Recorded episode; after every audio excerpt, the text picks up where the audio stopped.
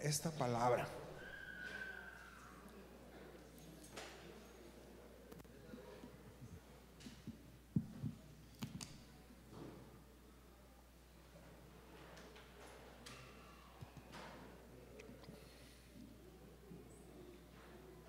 Dice, Jehová es mi pastor, nada me faltará.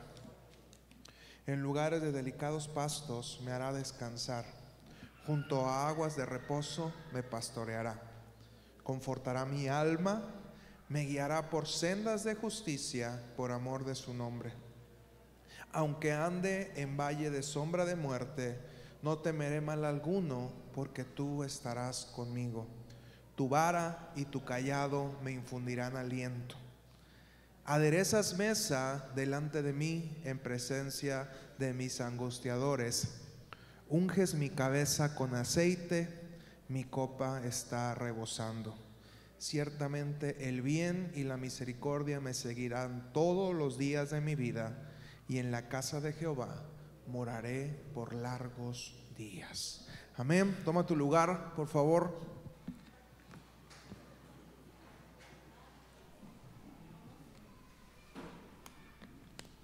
Sabes, con el paso de los años y con la llegada de la tecnología en la cuestión ganadera y agrícola, hemos perdido muchas referencias de lo que es la, palabra de Dios. Eh, nos hablan de pastor, y si te dicen a ti o a cualquier otra persona que le digan actualmente la palabra pastor, eh, creo que inmediatamente lo relacionas con un, con un este, ministro evangélico. ¿ah? ¿Qué es un pastor un ministro evangélico? ¿Por qué? Porque el oficio como tal de pastor ya no existe. Hay por ahí algunos videos, algunos documentales de oficios que había anteriormente y que ahora prácticamente desaparecieron. Eh, sé que todavía de repente se encuentran algunos, pero esos señores que andaban en la bicicleta con un silbato y que afilaban cuchillos, no sé si, ustedes recuerdan eso, ya se llega a ver, pero muy poco. En, la, en los tiempos de la revolución había un oficio de una persona que diariamente prendía las lámparas de alumbrado público, no había electricidad. Entonces, ¿qué hacían? Iban prendiendo las lamparitas de petróleo una por una y era un oficio, era una persona que trabajaba para el gobierno y prendía todas las noches las lamparitas del alumbrado público. Y el oficio de pastor ha perdido eh, su valor, su vigencia, eh, porque ya prácticamente no existe, o al menos aquí ya no existe. Quizá el, el oficio más parecido, la labor más parecida es la del ganadero el que cuida a sus animalitos y, está ahí todo el tiempo. Y cuando escuchamos el oficio de pastor, pareciera que fuera una actividad sencilla, pero quisiera que pudiéramos adentrarnos en esta palabra y fuéramos descubriendo qué es lo que hacía un pastor. Jehová es mi pastor, nada me faltará, dice el, el verso 1. Y de ahí comienza una explicación de el salmista que es David. Usted sabe que David fue pastor. Su primer oficio desde muy pequeñito fue el de ser pastor. Y comienza diciendo en el versículo 2, en lugares de delicados pastos me hará descansar. Junto a aguas de reposo me pastoreará. Y como te decía, la labor más parecida actualmente a lo que era el oficio de pastor era el del ganadero. El, abuelo de Hetze, papá de Marta, que nos visita el día de hoy, allá está atrás, Marta Barrón, hermana de mi suegra. Eh, él es ganadero. Y algo que, dice él es que las vacas eh, no tienen fin de semana, las vacas no tienen días, días festivos, las vacas quieren comer siempre. Y, son muy exactas en la hora en la que debes de servirle. Y es curioso porque ya llega la hora y las vacas, aunque anden en algún lugar del predio, a su hora exacta, vuelven a acercarse a donde están los comederos. Y ellas tienen la confianza en que su vaquero va a tener el alimento en ese lugar. Y se, y se comienza a generar un nexo entre la vaca y el vaquero. Y hay una, un respeto, un cariño, que por ejemplo, hay vacas que no se dejan ordeñar por nadie más, solamente por quien las cuida. Y él se levantaba muy temprano, ahorita ya, ya por su edad no lo han dejado ir, pero recuerdo todavía hace pocos años, ochenta y cacho de años, ahí iba don Eliseo en su bicicleta tempranito, yo un, día fuimos al potrero en camioneta y a mí se me hizo relejos. Y ahora imagínate él yendo en bicicleta todos los días, de madrugada, a oscuras, porque él sabía que sus vacas lo iban a estar, a estar esperando.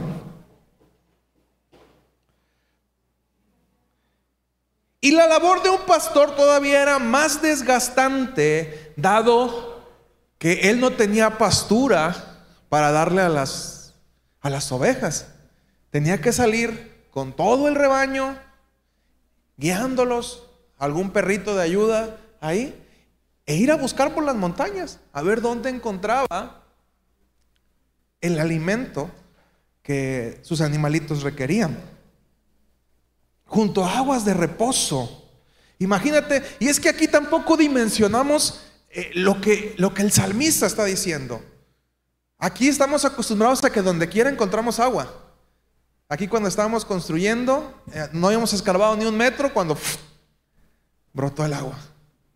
Por eso es que tuvimos que subir el nivel, porque estaba muy cerquita el agua. Y, nuestra tierra Nayarit es una tierra muy, muy fructífera, eh, precisamente por la gran presencia de agua. Pero si nos trasladamos al lugar donde el rey David pastoreaba sus ovejas, encontrar agua requería muchísimo esfuerzo.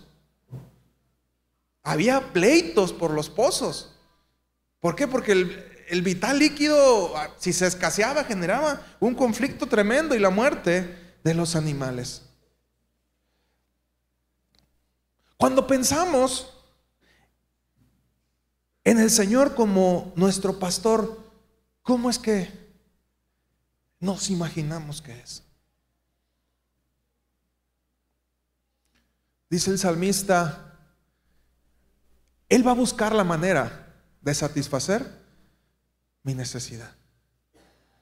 Y cuando leemos el Salmo 23, nos encontramos con una palabra llena de confianza. David confiaba en su pastor.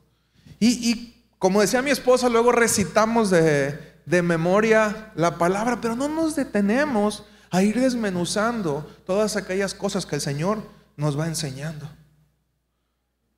Dice después, confortará mi alma, me guiará por sendas de justicia, por amor de su nombre. El pastor tenía la única labor de guiar a su rebaño. Una labor de adopción. Adoptaba a las ovejas. Y también dice la palabra Jesús diciendo que el pastor llama a las ovejas por su nombre. El pastor bautiza a cada una de las ovejas, tú te vas a llamar Chencha, tú te vas a llamar Juanita, tú te vas a llamar el nombre que a usted se le ocurra, tú te vas a llamar Estrella, tú te vas a llamar Belén, tú te vas a llamar... Y dice que cuando él le habla a las ovejas, las ovejas conocen su voz y lo obedecen.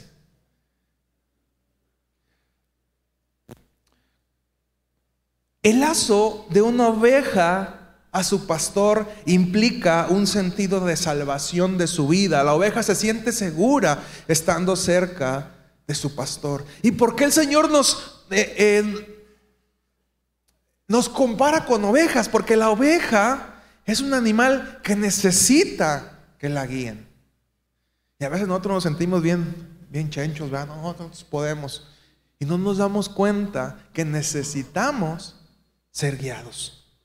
Si no, este, diría, el Señor es mi domador y este, nosotros somos sus leones, ¿verdad? No sé. Porque nos gusta compararnos con animales grandes, pero perdemos la dimensión que realmente somos torpes ovejas.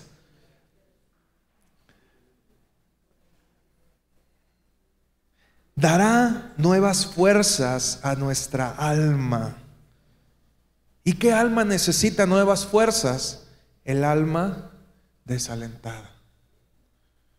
Cuando el Salmo 23 nos dice, voy a confortar tu alma, confortar es dar nueva fuerza. ¿Y quién va a ocupar esa nueva fuerza? El que no la tiene. ¿Para qué Dios le va a dar fuerzas a alguien que tiene fuerzas? Cuando Dios te da algo es porque lo necesitas.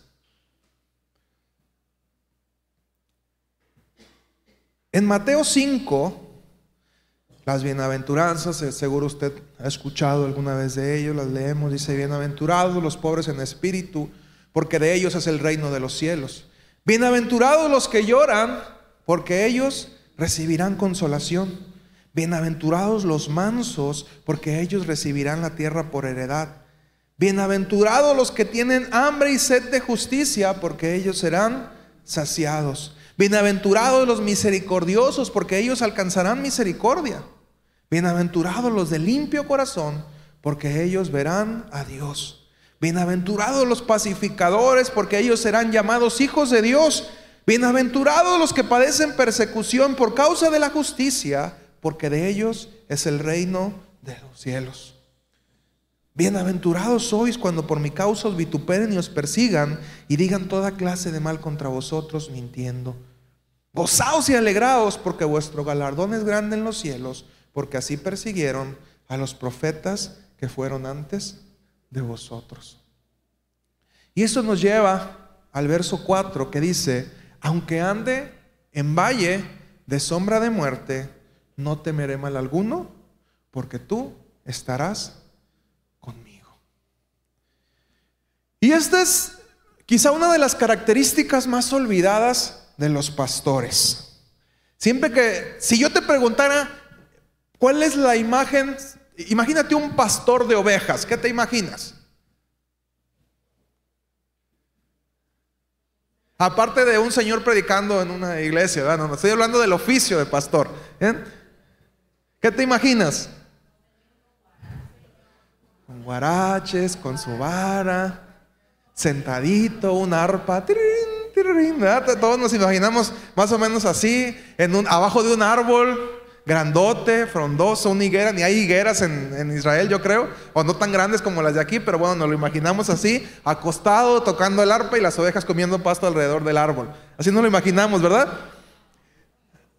Bueno, yo al menos sí, y así lo he visto en las, imágenes luego que ponen en las, en las caricaturas, pero se nos olvida que el ser pastor no significaba ser un hombre lindo y tierno.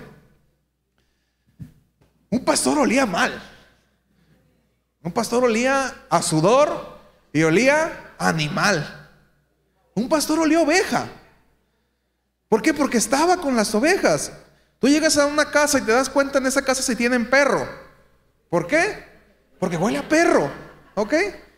Y, luego he visto algunas imágenes que ponen este, de perros así. Mira, este, yo aquí vivo, esta es mi casa. Si no te gusta el olor de mi casa, retírate por favor la imagen del perro. ¿ah? yo estaba aquí antes que tú, dice el, perro. Eh, los pastores eran personas que estaban en el campo. Cuando vemos eh, Jacob quejándose ante su suegro, la banda dice, yo me desvelé. Pasaba noches enteras sin poder dormir por el terror de la noche, por cuidar las ovejas. Y se nos olvida que Dios vela por nosotros de esa manera. Que aun cuando nosotros descansamos, Dios está al cuidado de nuestras vidas.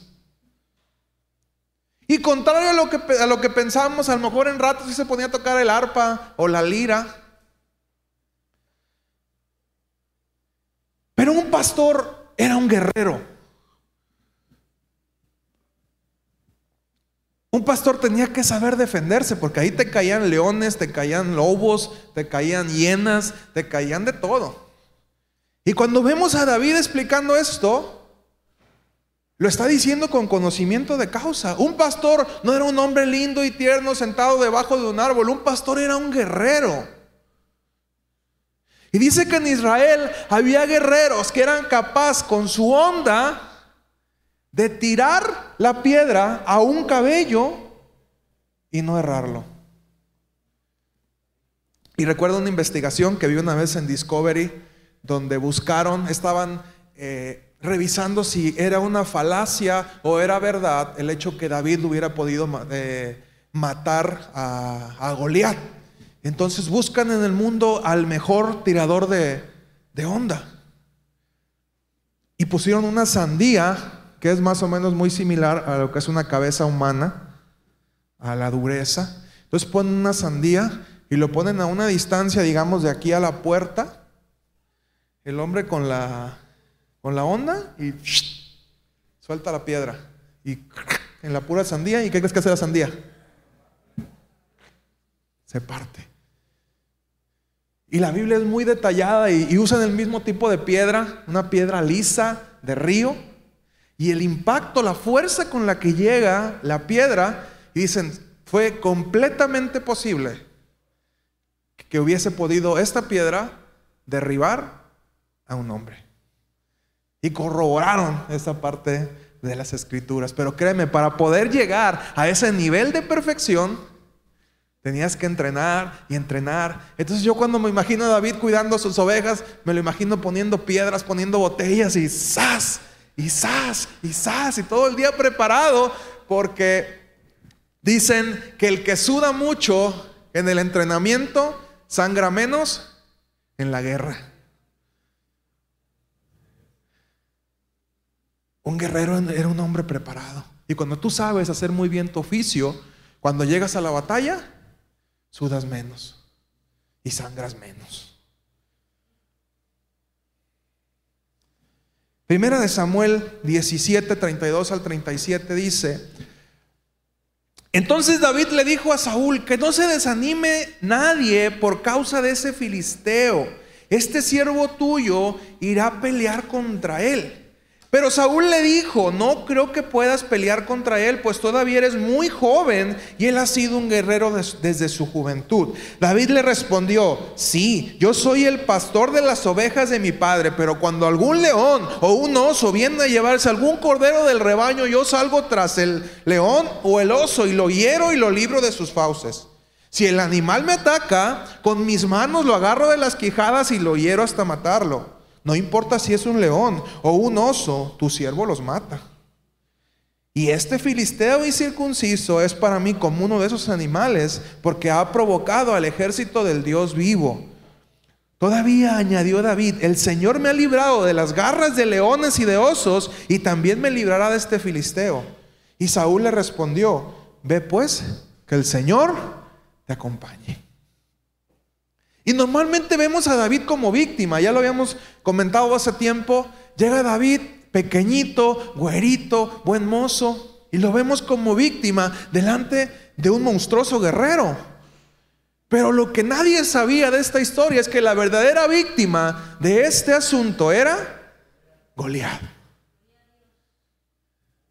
Y no te estoy hablando desde el punto de vista espiritual, porque obviamente Jehová estaba con David, pero te estoy hablando también desde el punto de vista físico. La verdad, el verdadero, la verdadera víctima de esta batalla, porque era una batalla muy desigual, era de Goliat. Porque Goliat podía llegar a lo que llegara su lanza, pero David, a una distancia mucho más lejana, podía matarlo. Y es como si ahorita comparáramos a alguien que viene con una espada o con un machete y tú traes un rifle. ¿Quién tiene más probabilidades de ganar? El que tiene puntería. Y si eres muy bueno, si eres muy bueno, de aquí a la distancia que tú quieras, hay rifles que matan a los francotiradores, distancias que ni, ni te imaginas. Nadie se da cuenta, ¡pum! Cae muerto. Se acabó la historia. Y cuando vemos esta historia, todos pensaban que David era la víctima, pero David era pastor. David sabía lo que hacía. David conocía cómo manejar sus armas. Y a veces se nos olvida que nuestro pastor, el Señor, es ese tipo de pastor, no el pastor que está debajo del árbol, como nos lo, nos lo imaginamos. Tu vara y tu callado me infundirán aliento. Siempre creemos que la vara y el callado, ¿para qué son? Para sonar, ¿verdad? Entonces cuando decimos, tu vara y tu callado me infundirán aliento, ¿me darás de nalgadas? Para tener aliento. Y suena como medio contradictorio, ¿no? Y la vara era un instrumento largo y en la parte de arriba era curvo. Entonces, con la vara, la vara era para atraer a la oveja. Entonces le ponían la parte curva en el cuello y la traía. Y el que era más un instrumento de, de corrección era el callado. El callado es cortito. Entonces cuando una oveja se estaba alejando demasiado, el, pastor, que era muy bueno para hacer eso también, porque era parte de sus labores, agarraba y se lo lanzaba con poca fuerza, obviamente.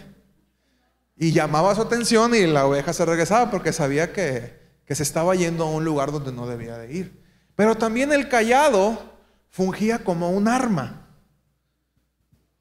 Aplicado con más fuerza, el pastor lo utilizaba para herir a las amenazas.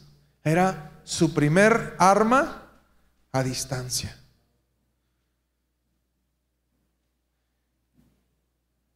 La vara y el callado no representan corrección, como lo hemos creído cuando leemos esta parte de la palabra, sino significan protección y cuidado. Di conmigo, el pastor me protege y me cuida. Cinco, aderezas mesa delante de mí en presencia de mis angustiadores. El pastor conoce los peligros de la montaña y sabe que en medio de la oscuridad hay amenazas acechando.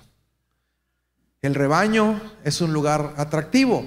¿Por qué? Porque si tú atacas a una manada de vacas, las vacas se defienden entre sí.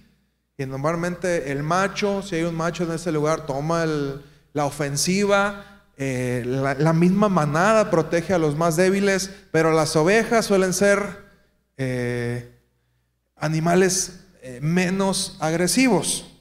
Dice por ahí, herirás al pastor, diciendo, hablando Jesús, y, y se dispersan las ovejas. Entonces, el pastor sabe que hay peligros, sin embargo, sabe que tiene que llevar a las ovejas en medio de los, del peligro para satisfacer sus necesidades. Hoy en día tenemos ranchos cercados donde entran muy pocos animales, pero en esos entonces no había esa posibilidad.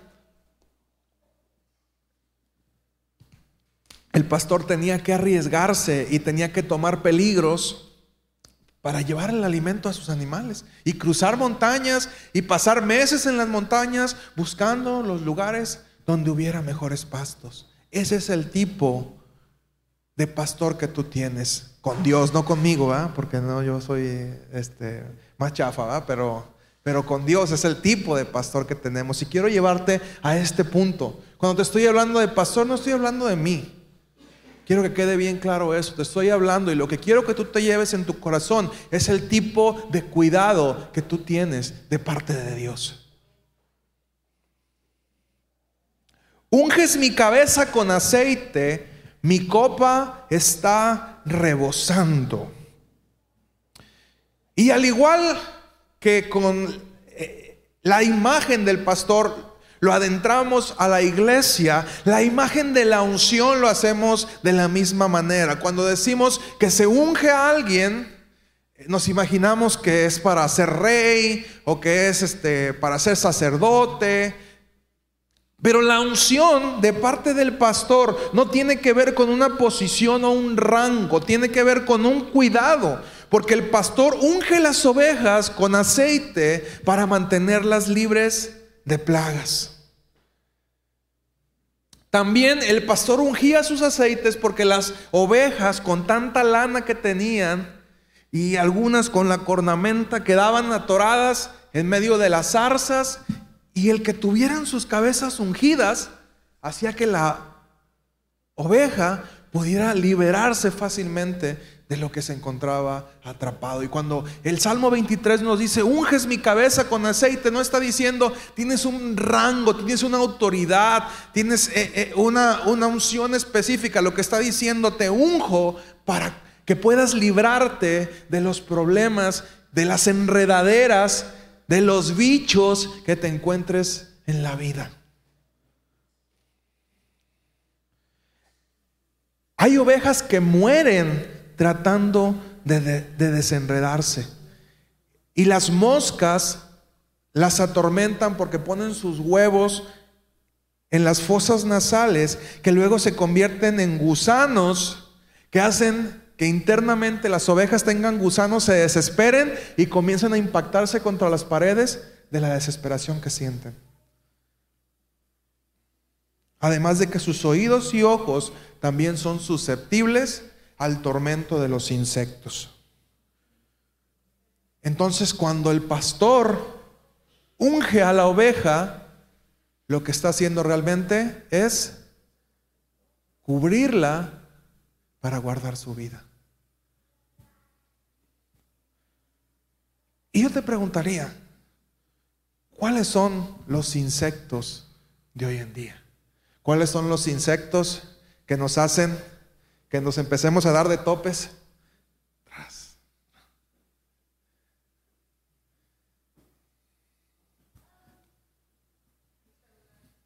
El celular, dicen por ahí. No necesariamente. Hay palabras muy de moda ahorita estos días. El estrés, la depresión y la ansiedad. Las deudas. Pero pues las deudas generan estrés, ¿ok?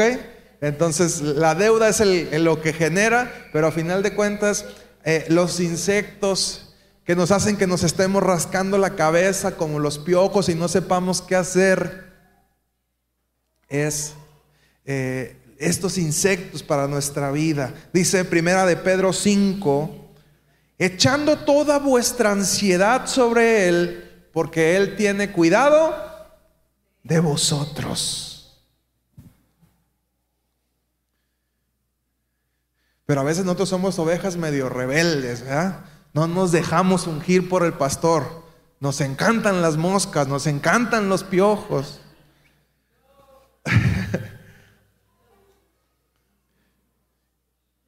Y cuando te digo, te recuerdo lo que dice la palabra, unges mi cabeza con aceite, lo que Dios está diciendo es que yo quiero que puedas ser libre de todas esas cosas que te están atormentando. Mi copa está rebosando, el vino representa el gozo.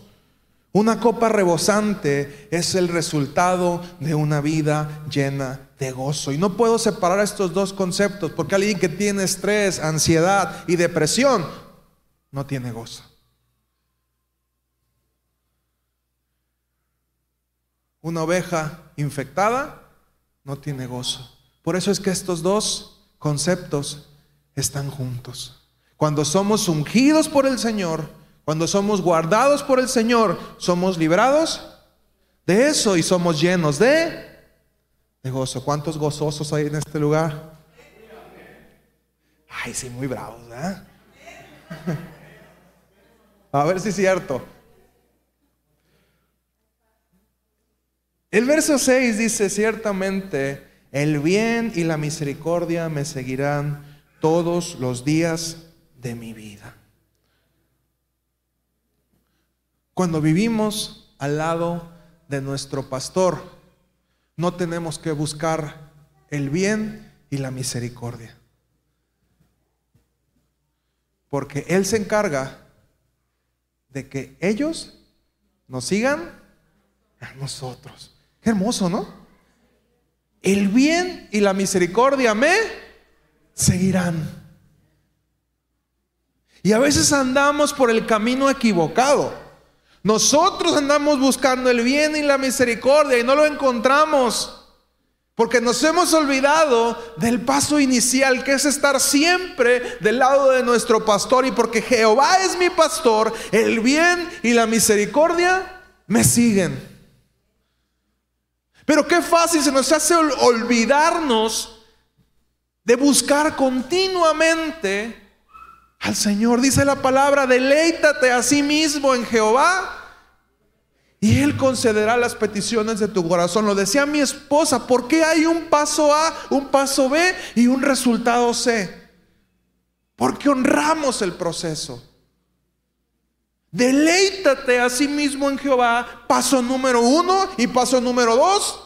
Él concede las peticiones de tu corazón. Porque donde está el Espíritu de Dios, paso uno, ahí hay libertad. Haz al Señor el pastor de tu vida y entonces el bien y la misericordia te siguen. Pero tristemente tenemos un desorden en nuestras prioridades.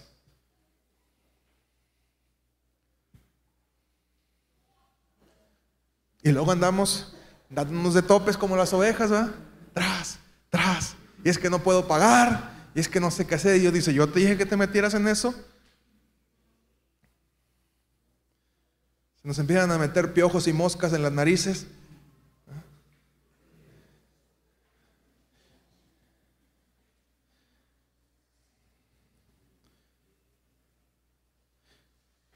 Cuando decidimos caminar al lado de nuestro pastor, encontramos esta senda. Su Espíritu Santo nos lleva a caminar en estas sendas. Incluso estando, como se menciona más atrás, en camino de sombra de muerte, aún en esos momentos difíciles, vamos a encontrar el bien y la misericordia. Porque no importa dónde te encuentres, al lado de tu pastor habrá bien y habrá misericordia para tu vida. Y termina el Salmo 23 diciendo lo siguiente, y en la casa de Jehová moraré por largos días. En el tiempo del rey David era muy importante el templo, ahí se llevaban a cabo los sacrificios. Y esto es antes de que Jesús viniera. Y el mismo salmista dice, es mejor vivir en un rincón que con una mujer dice, este, rencillosa.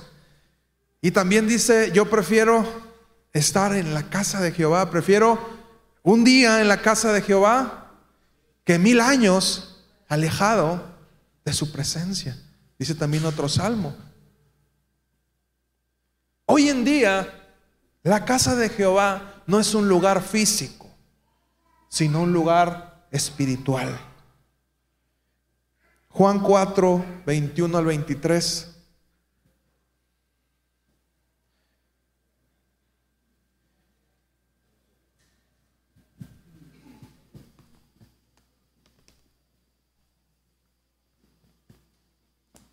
Jesús le dijo, mujer, créeme, que la hora viene cuando ni en este monte ni en Jerusalén adoraréis al Padre. Vosotros adoráis lo que no sabéis, nosotros adoramos lo que sabemos, porque la salvación viene de los judíos. Mas la hora viene y ahora es cuando los verdaderos adoradores adorarán al Padre en espíritu y en verdad, porque también el Padre tales adoradores busca que le adoren. Jesús rompió las barreras físicas de la adoración. Antes de Jesús la adoración se formalizaba en el tabernáculo o en el templo con un sacrificio de por medio. Una vez venido Jesús, la adoración será en el templo de nuestro corazón a través del sacrificio hecho por Jesús en la cruz, el Cordero de Dios que quita el pecado del mundo.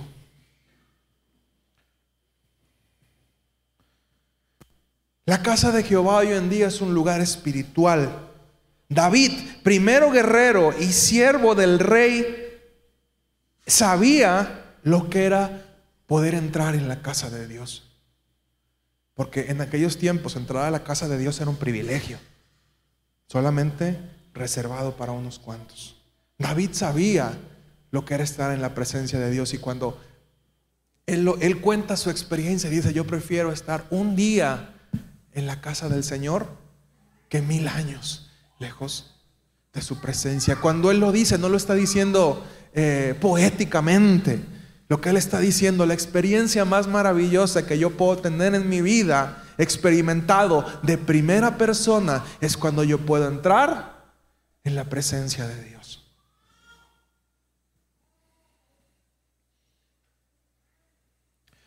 David anhelaba el templo de Dios porque ahí estaba la presencia de Él, no porque el templo fuera algo importante. La casa no es lo importante. La casa es importante por quien la habita.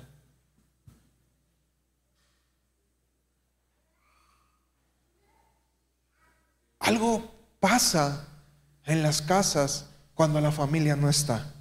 No sé los que ya tuvieron la posibilidad de perder a sus padres. Y cuando llegan a la casa y el lugar donde solía estar él o ella ya no está, se siente un vacío. Y nos damos cuenta que el sentido que cobra la cuestión física tiene que ver con la presencia de quien estaba ahí.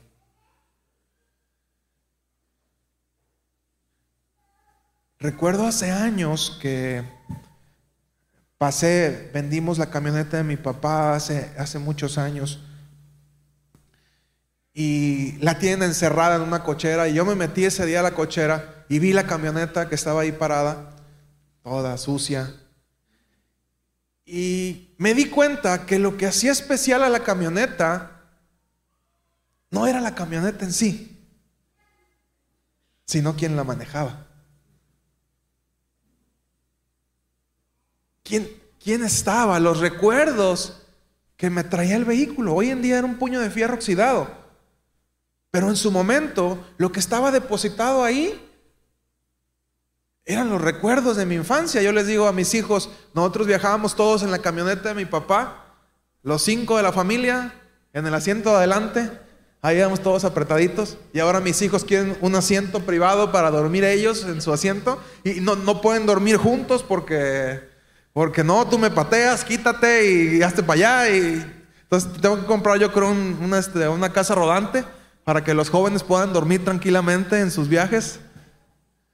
Y les digo, cuando íbamos los cinco así dormiditos, apretados unos con otros, y viajábamos a Tepic o a donde íbamos, y lo que hacía importante el lugar no era la cosa en sí, sino quién estaba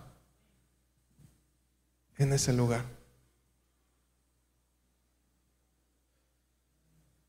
David quería estar en el templo porque ahí estaba Jehová.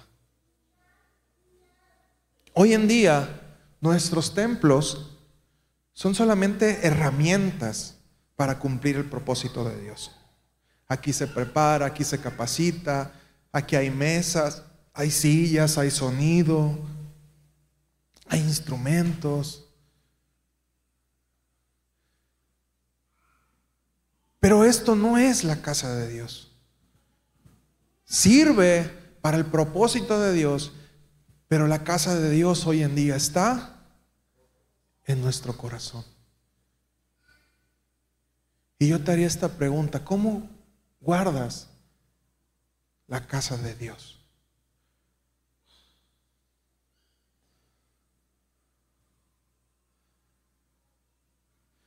Dice Primera de Reyes, capítulo 8, el rey Salomón 8:27.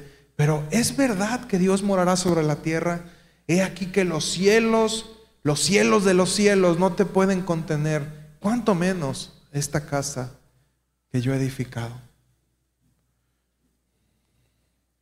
Incluso el mismo Salomón tuvo en claro que con toda su belleza y esplendor, columnas de bronce, de oro, de plata, dice la palabra que en los tiempos de Salomón la plata era como piedra. Nadie la apreciaba. Había tanta plata, tanta riqueza, que era como cualquier otra cosa.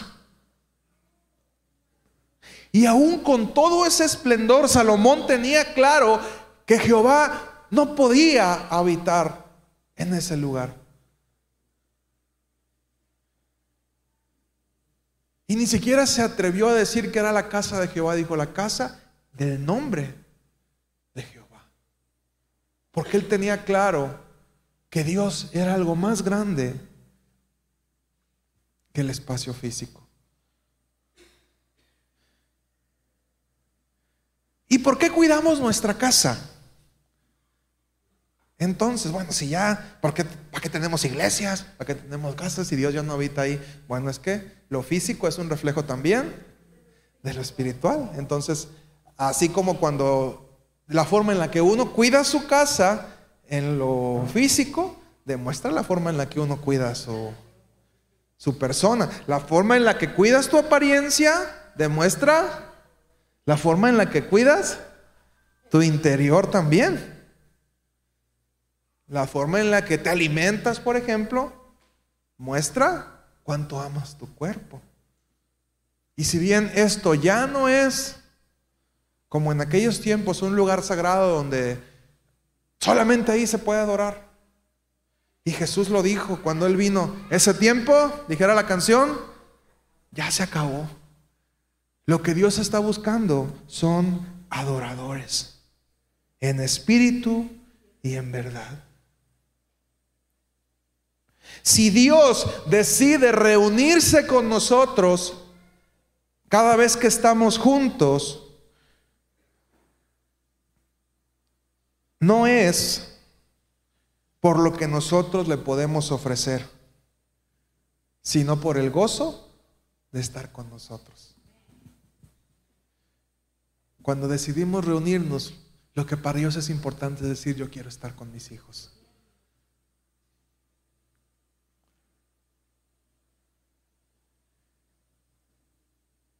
Termino con la palabra y la pregunta que te hice al principio. ¿Qué esperas de Jehová como tu pastor? ¿Dimensionas realmente el ser pastoreado por Dios?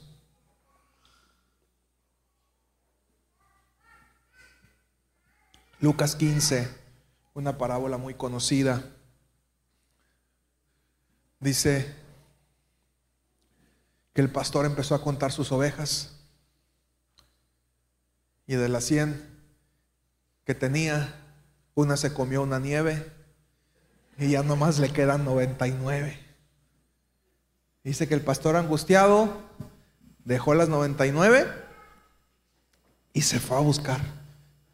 Cuando la encontró, la encontró en condición delicada, se la llevó, la curó, la llevó con el rebaño. Ese es el tipo de pastor que tenemos. Amén.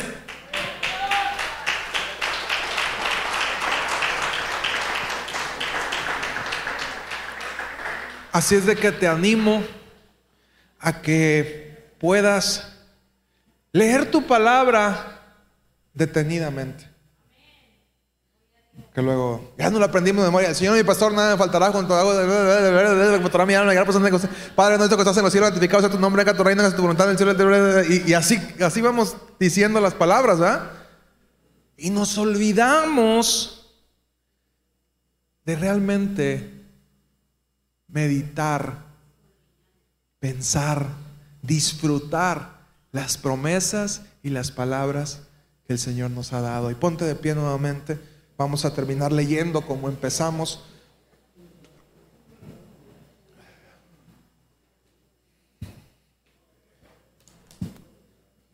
Cristian, ¿estás conectado al Bluetooth?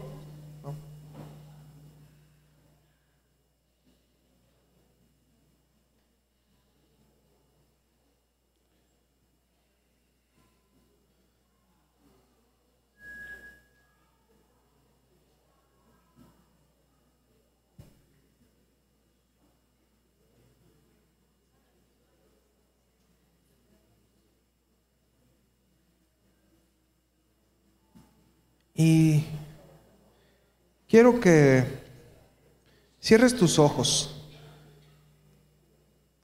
O si quieres mantenerlos abiertos, si no traes tu Biblia, eh, cierra tus ojos y traes tu Biblia, que lo leas, pero lo vayas leyendo detenidamente conmigo. Va, dice, Jehová es mi pastor, nada me faltará. En lugares de delicados pastos me hará descansar. Junto a aguas de reposo me pastoreará. Confortará mi alma, me guiará por sendas de justicia, por amor de su nombre. Aunque ande en valle de sombra de muerte, no temeré mal alguno, porque tú estarás conmigo. Tu vara y tu callado me infundirán aliento. Aderezas mesa delante de mí en presencia de mis angustiadores.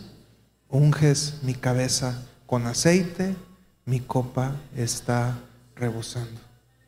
Ciertamente el bien y la misericordia me seguirán todos los días de mi vida. Y en la casa de Jehová moraré por largos días. Cierra tus ojos. No sé qué estés pasando en este momento por tu vida.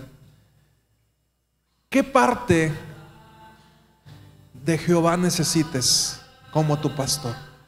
A lo mejor estás viviendo angustia o tal vez estés del otro lado con una copa rebosando de gozo.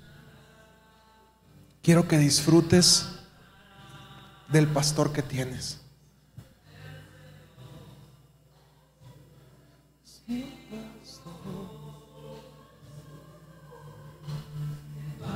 delicados, Él me hará descansar.